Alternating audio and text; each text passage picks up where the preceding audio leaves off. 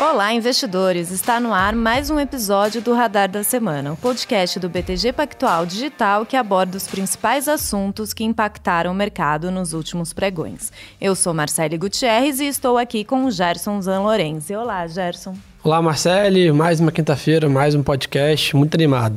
Vamos lá, né? Semana aí recheada de indicadores, né? A gente viu aí essa última semana do mês de abril o noticiário político e macroeconômico voltou a ganhar destaque. A CPI da Covid foi instaurada no Senado e as reformas tributária e administrativa voltaram a ser discutidas. Isso após a aprovação do orçamento de 2021. O IPCA 15 de abril foi divulgado e na próxima semana temos decisão de política monetária do Copom. E falando em decisão, né, de política monetária, ontem o Fed, o Banco Central dos Estados Unidos, divulgou sua decisão. Nessa quinta-feira também saiu o PIB americano.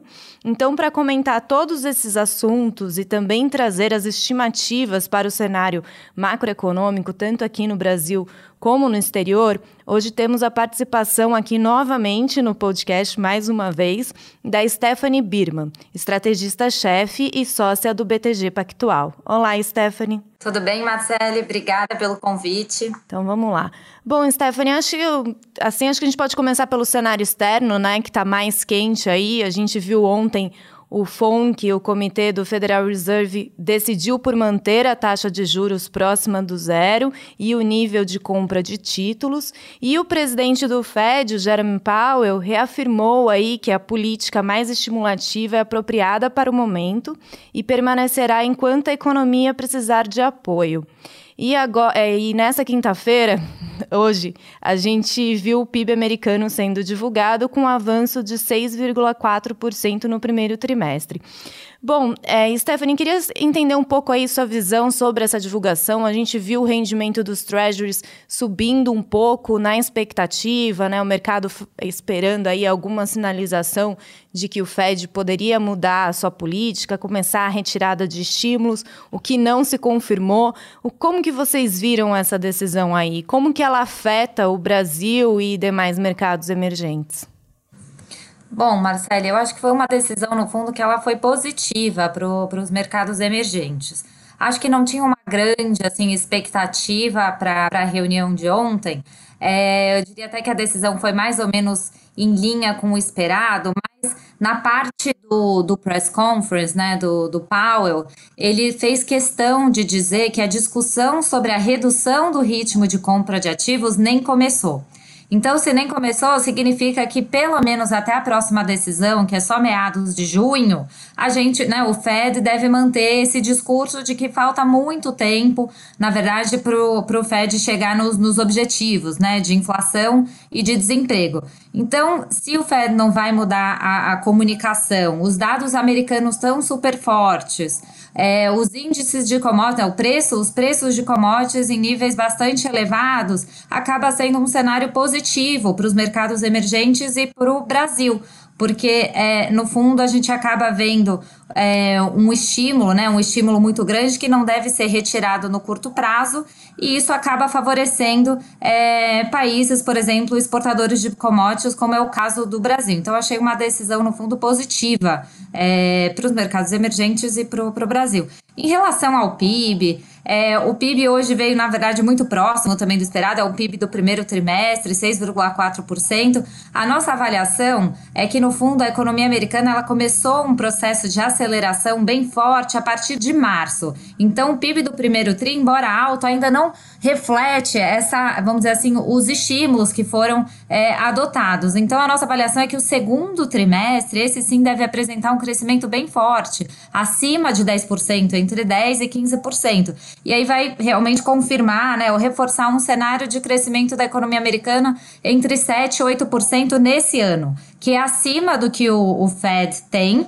É, então, em algum momento desse ano, a partir de junho, o Fed deve começar a reconhecer um pouco é, dessa melhora do, do cenário. Mas no momento é um, um cenário, como eu falei, positivo aí para economias emergentes, porque o Fed está com essa manutenção de discurso, enfim, de que falta muito tempo para ele começar a retirar esses, esses estímulos.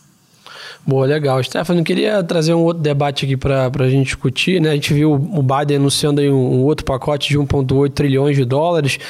E aí fica nesse cabo de guerra aí o Fed né, de um lado e o, o Biden com medidas expansionistas também do outro. E aí fica a preocupação de inflação.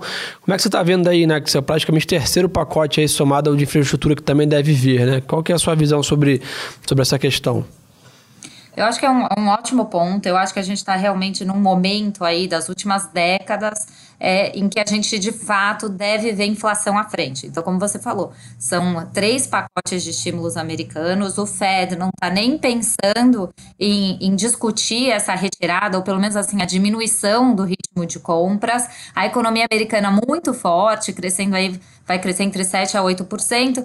A nossa avaliação, então, é que vai ter sim inflação. A inflação americana deve acelerar. O PCE Core, que é o deflator do consumo, que é a medida que o Fed mais gosta de olhar, ela deve atingir aí 2,5, 2,6 é, em meados né, desse ano, desacelera um pouco no final do ano, mas para um número acima de 2%. Então, a nossa avaliação é que vai ter inflação, é, o Fed vai precisar mudar um pouco essa comunicação, só não no curto prazo. Então, a nossa avaliação é que a partir de junho eles começam a reconhecer que, é, no fundo, essa essa, é, é, esse estímulo ele vai ter que ser retirado, ou pelo menos, enfim, o ritmo de compra vai ter que ser reduzido, mas no fundo a gente acredita que isso só vai ser implementado no final do ano. Então a, a comunicação do Banco Central começa a ser modificada agora é, em junho, mas ela só começa a ser implementada no final do ano. Então é, é um risco, sim, para o cenário, né? Vamos dizer assim, esse cenário positivo para commodities, para mercados emergentes, mas a gente não acha que é algo para o curto prazo.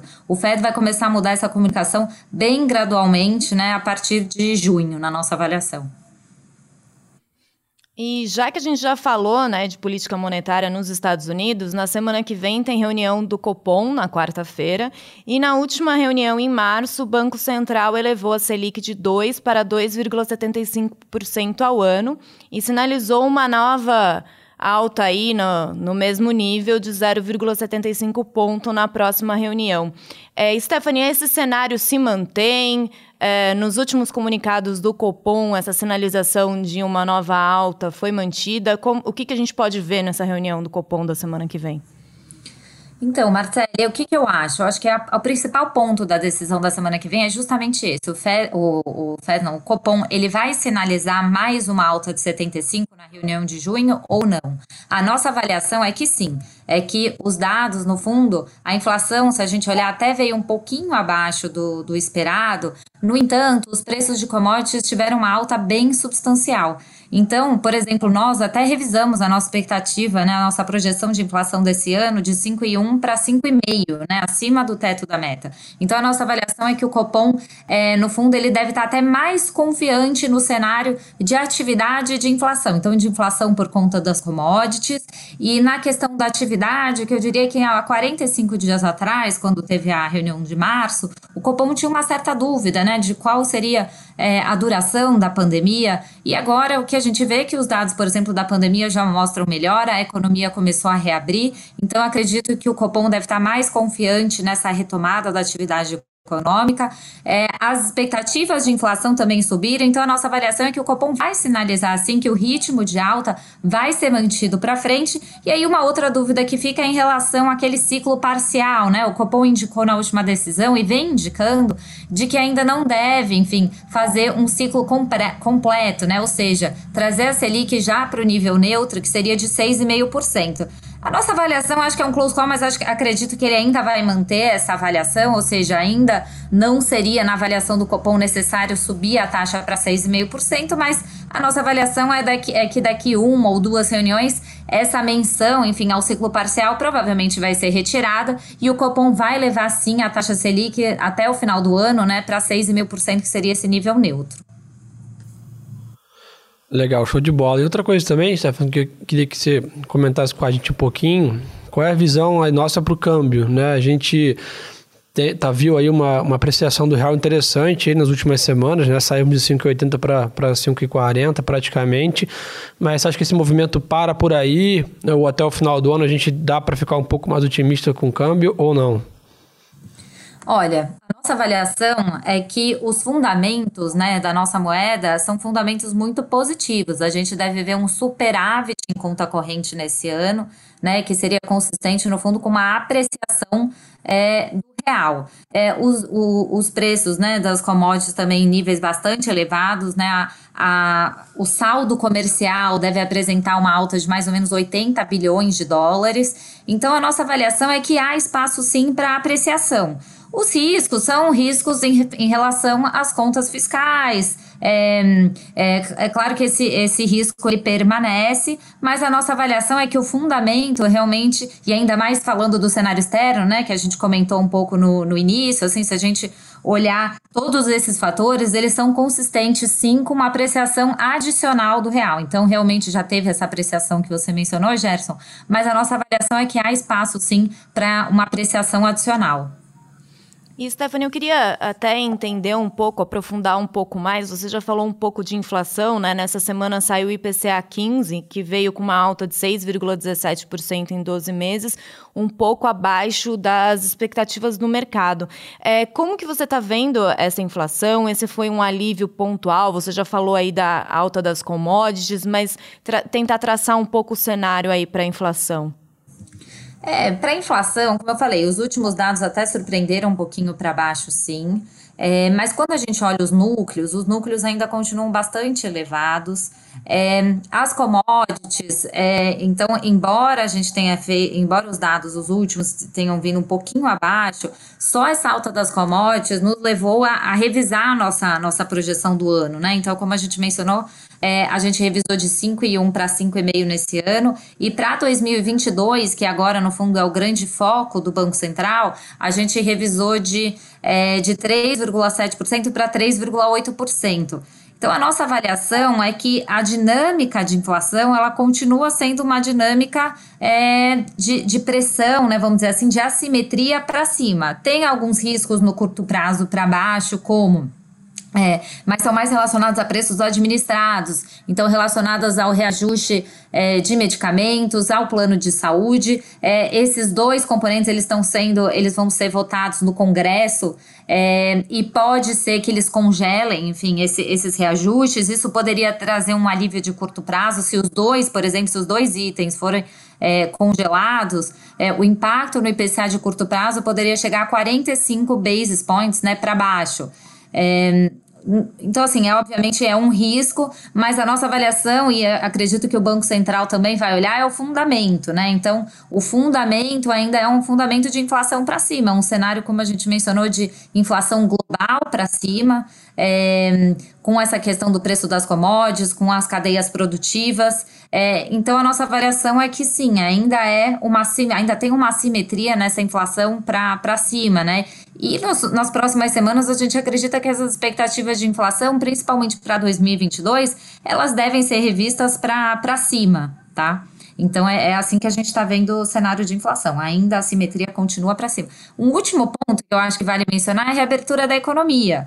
É, a nossa avaliação é que com a reabertura, alguns, é, alguns setores, principalmente o setor de serviços, ele pode apresentar assim, alguma pressão. É, então, a gente até acredita que no, no curto prazo também a gente possa ver alguma é, alguma alta, enfim, alguma surpresa positiva vendo desses setores que são mais sensíveis, né, à reabertura da economia. É isso que a gente tem observado no Reino Unido, nos Estados Unidos e a gente acha que não vai ser diferente aqui no Brasil. E já que a gente já falou um pouco aí de reabertura, Stephanie, como que você está vendo a, a evolução da pandemia? Hoje saíram, a Fiocruz comentou que os, o número de novos casos e de mortes está caindo, mas a situação ainda é crítica. A vacinação está andando, mas num ritmo ainda lento. Como que você está vendo esse avanço da pandemia? Também temos no Senado a CPI da Covid. Então, como que está isso? Olha, é, a gente avançou, né? Então, os números, enfim, é, em termos de ocupação hospitalar, tudo isso tem melhorado nas últimas semanas. Inclusive, é, a gente deve, né, por exemplo, São Paulo deve avançar para a fase laranja, provavelmente é, ali na segunda semana de, de maio, né? Ontem o governo acabou prolongando um pouco essa fase intermediária. Então, assim, há progresso. Realmente a vacinação, é claro que todos gostariam que fosse, que fosse numa, numa velocidade mais rápida, mas ela também está acontecendo. Então, inclusive, nas nossas projeções, a gente, né, se, o, se o, o, cronograma, enfim, de vacinação ele ocorrer em linha com o esperado, é, a nossa avaliação é que meados de agosto, 50% da população ela já deve estar tá vacinada, e meados de setembro, final de setembro, a gente veria mais ou menos 70% da população vacinada. É difícil falar qual que é o nível para a imunidade de rebanho, mas a gente pode falar, os estudos mostram que é algo em torno de 70%. Então, claro que há riscos, né? Se tiver atraso na importação dos insumos, né? Na chegada dos insumos, mas é, o que a gente está está vendo, enfim, se o cronograma for é, de fato seguido, pode ter algum atraso, mas é até que uma, vamos dizer assim, uma perspectiva positiva. A gente tem aí mais, mais um, um trimestre, vamos dizer assim, em que a gente ainda vai estar tá com, com essa população menor, vamos dizer que 50% vacinado, mas está tá, tá avançando, assim que a gente que a gente está vendo. É, em relação à CPI, é algo, enfim, é, como é que a gente vê isso? É uma questão que é, o governo, né, ele tem melhorado, vamos dizer assim, a relação com o Congresso, né, inclusive o presidente da Câmara e do Senado tem uma relação positiva, vamos dizer assim, com o presidente da República. Então a gente acredita que se essa relação, né, se essa convivência, enfim, entre é, o executivo e entre o legislativo, ela continuar, vamos dizer assim, avançando de maneira positiva, é, acho que a CPI vai acontecer paralelamente a isso. É, então, é mais ou menos assim que a gente que a gente está vendo. E essa CPI, vocês acreditam, Gerson, que ela representa aí um, um risco político para os mercados? A gente viu que ela foi instaurada na, na segunda-feira, teve um pouco aí de embate jurídico em torno do Renan Calheiros. Ela tem algum impacto, é, vamos dizer assim, né? Traz uma certa volatilidade, algum risco político? Eu acho que você comentou bem no final, acho que por enquanto está trazendo muito mais volatilidade do que preço, né? Então acho que o mercado está né, interpretando ali essa questão, né? Como a Stephanie falou, enquanto a relação estiver boa né, entre os poderes ali, eu acho que tem pouco impacto ainda de prejudicar o mercado. Eu acho que é muito mais o mercado está olhando né, pandemia, reformas, que é um ponto importantíssimo também que a gente está vendo aí forma tributária ganhando mais foco aí, inclusive nos últimos dias. Eu acho que é isso que vai ditar o ritmo até o final do ano. É, claro, acho que a CPI pode ser um, um, um fator crítico, mas pelo que no, a gente tem olhado aqui, conversado, não parece ser um, atualmente um fator que, que impacta muito. Não sei se concorda, Stephanie. É, eu, eu, concordo. Eu acho que não, não vai ter um impacto assim muito de curto prazo, alguma coisa para agora. É, em relação às reformas, eu acho que são, são ótimos pontos. De fato, a gente vê que o presidente da Câmara tem feito um esforço para que as reformas andem, né? É, o que seria, obviamente, muito positivo. Eles querem dar celeridade a esse processo. A única coisa para a gente ter em mente, né? É que são duas reformas bastante complexas, né? Então, no caso da reforma tributária, tem três projetos, né? O projeto da Câmara, o projeto do Senado e ainda tem o projeto do governo. Então, realmente, é, há um esforço grande para que ela ande, mas a gente tem que entender também que tem uma complexidade por trás. Na reforma administrativa, também uma reforma importantíssima, é, também querem dar celeridade para que ande logo né, nas, na, nas comissões, mas a gente também tem que pensar em dois pontos. O primeiro é que é, por exemplo, as carreiras, muitas vezes, elas são é, reguladas, vamos dizer assim, as leis são feitas é, nos municípios, né? Então, como mexer em carreiras que cada município tem uma regra diferente? O outro ponto é que ela vai valer só para os novos entrantes, então isso no futuro pode gerar até algum tipo de, de questão jurídica, né? Porque como é que uma pessoa que faz a mesma coisa do que a outra tem uma progressão na carreira diferente? É, além disso, a gente está mirando, né? A gente já está se aproximando, vamos dizer assim, de 2022. Então, será que essas reformas vão andar num período assim mais próximo da eleição, mexer na carreira do setor público. Então, assim, só para a gente pensar que tem uma complexidade grande envolvendo, obviamente, as reformas, mas de fato, é, portanto, eu acho que nem tenham, vamos dizer assim, uma expectativa tão grande que elas andem no curto prazo. Então, caso de fato isso ocorra, e a gente vê que tem um esforço realmente é, da Câmara para que isso aconteça, é, seria muito positivo, tá? E, Stephanie, essas discussões né, da, das reformas começaram após a aprovação, a sanção do orçamento de 2021. Né? A gente viu aí vários dias de discussão, de emendas, cortes, no final foi sancionado, né, com cortes aí, com vetos que somaram cerca de 20 bilhões. Como que você viu também essa, essa aprovação do orçamento? Destravou mesmo? Foi uma coisa aí que saiu da frente? Olha, a nossa avaliação é que foi muito positiva, assim, é, no fundo era uma questão que estava se prolongando, vamos dizer assim, mais do que o esperado, mas a nossa avaliação é que foi resolvida sim. É claro que sempre tem risco, risco de, né, a gente vê aí no geral de discussão de, por exemplo, uma renovação do auxílio emergencial, ou de querer, enfim, reverter algum tipo de gasto, mas eu acho que essas questões, né, elas sempre vão acontecer, né, cada um, obviamente, cada é, pessoa pen, é, pensando sobre é, o seu setor, sobre a sua base, então esse tipo de conversa, esse tipo de risco sempre vai acontecer, mas a nossa avaliação, inclusive essa questão do orçamento, foi importantíssima na nossa avaliação em relação ao câmbio, né? Porque se é, ela ficou para trás, a nossa avaliação é que nos próximos três meses, pelo menos até a gente discutir realmente esse fim do auxílio emergencial, é, o cenário, vamos dizer assim, fiscal está um pouco melhor, né? Então, isso alinhado à, à melhora do preço das commodities, a essa melhora do fundamento externo, assim, acho que tudo contribui, de fato, para a gente contribuir, né? Ajuda a explicar essa melhora do real, que teve, no fundo, uma alta performance aí nas últimas semanas, mas a nossa avaliação é que isso deve, deve, é, deve persistir por mais algum tempo. Então, sim, não vamos dizer que isso é, resolveu o problema é, de maneira de vez, mas a nossa avaliação é que, pelo menos no curto prazo, a gente não deve, ter, não deve, pelo menos essas discussões em relação ao fiscal, ter algum impacto muito grande nos mercados. Essa é a nossa avaliação. Bom, acho que isso ficou até evidente na, na curva de juros ali, que acabou cedendo bem. É, acho que isso favorece também.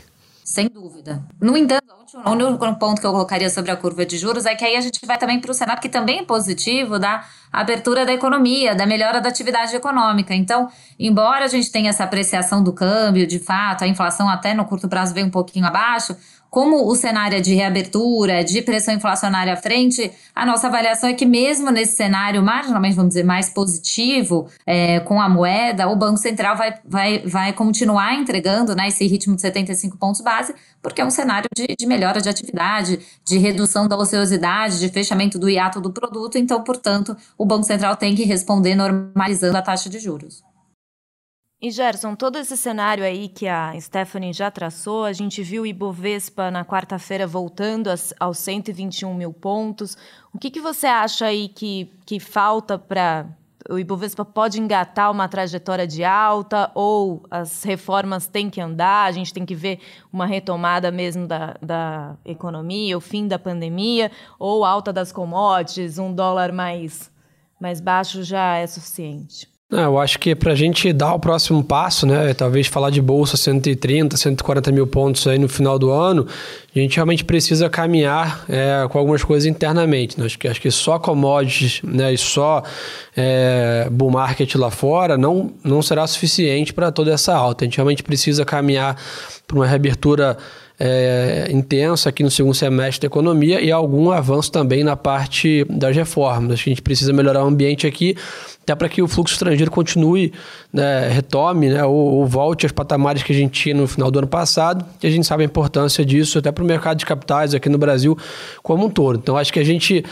está nesses patamares atuais, dado essa, esse ambiente bem positivo para emergentes e tudo como a Stephanie comentou, mas para sonhar com voos mais altos, que a gente precisa fazer parte do dever de casa aqui, que é, é reabrir a economia e ter alguma, algum avanço na parte política, privatização e etc. E para encerrar o nosso podcast, queria é, tentar entender um pouco, Stephanie, qual que é a perspectiva para os próximos dias? A gente já falou que tem Copom na semana que vem, mas o que mais deve sair, que a gente deve ficar de olho ou esperar? Olha, eu acho que vai ter um foco, né? Acho que depois até do Copom vai ter o, o ISM, que é o índice, vamos dizer, gerente de compras da, da atividade né, de manufatura nos Estados Unidos, e o payroll, que é um indicador de mercado de trabalho. Então, acho que os dois indicadores na semana que vem no setor externo serão, vamos dizer assim, os principais indicadores. Acho que o mercado vai estar de olho neles, até porque o Fed tem mantido, né, ou tem reforçado essa discussão de não subjuros, de que falta muito tempo, mas é claro que se os números, né, continuam vindo muito mais forte do que o esperado, pode gerar alguma pressãozinha, enfim, para o Fed ter que responder alguma coisa ou o mercado antecipar um pouco alguma mudança do Fed. Então, eu colocaria esses dois indicadores como os principais aí no mercado externo para gente, a gente acompanhar.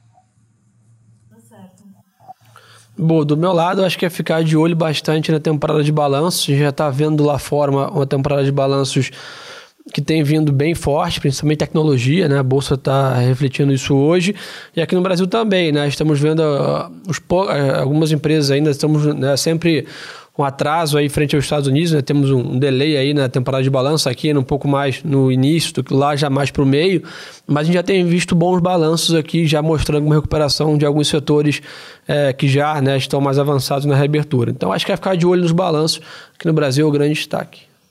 É, até só complementando aí que o Gerson falou, que eu acho bem interessante, a gente viu na quarta-feira o resultado da Apple, né, e do Facebook. Lá fora, a Apple teve um lucro de 23,6 bilhões de dólares e o Facebook de 9,5 bilhões de dólares. As ações já no, no after já estavam subindo. E aqui no Brasil, acho que por enquanto, né, Gerson? A gente viu um resultado bem positivo do Santander ontem. As ações dispararam na, na quarta-feira, levaram os bancos. CSN também. Vale, também. Vale veio bem positivo na segunda-feira. CSN também informou na quinta-feira de manhã que reverteu o prejuízo e teve um lucro de 5,7 bilhões de reais.